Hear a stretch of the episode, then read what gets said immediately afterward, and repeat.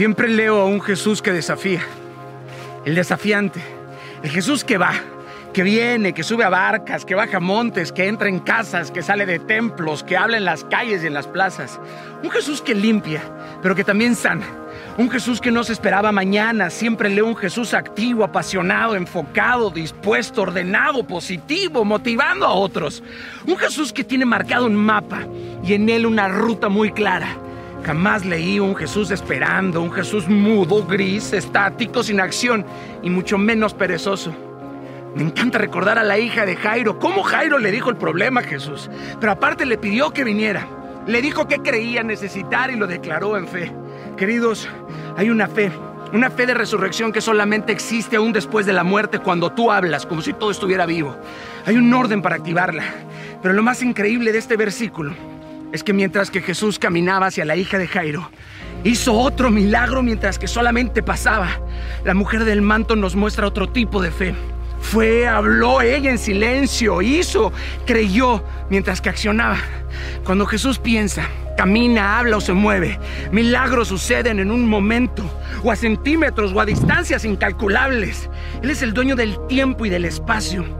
Así que tú no te limites, ve más allá. ¿Por qué Jesús logró tanto en una época tan llena de odio y enojo? Fue porque nunca se quedó en una sinagoga.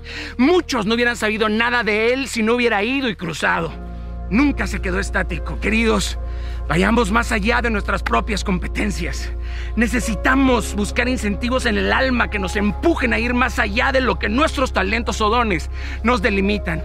Seamos como Él. Y si hoy estás viviendo callando a las voces en tu cabeza que te gritan, no puedes, Aplástalas y cállalas con las promesas de Dios. Pero deja de culpar a Dios. Culpas a Dios de la vida que tienes, pero tampoco sabes la vida que quieres. Decídete ya. No hay tiempo que esperar. Dios está en el futuro, no en el pasado. Él siempre te habla desde lo que serás, no desde lo que eres. Entiende de una vez por todas. Hoy es una oportunidad para mirarte diferente mañana. La sabiduría del Espíritu es la tecnología más avanzada con la cual pudiera contar cualquier ser humano. Jesús venció al mundo con dos maderos y un perdón eterno.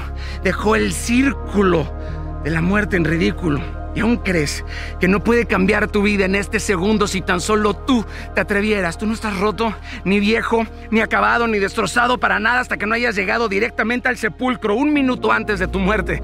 Aún puedes eclipsar tu pasado y dejar una huella para la eternidad. Entrégale tus miserias al jefe y te aseguro que te regresará joyas eternas. Tus lágrimas van a ser estrellas y que Dios te bendiga.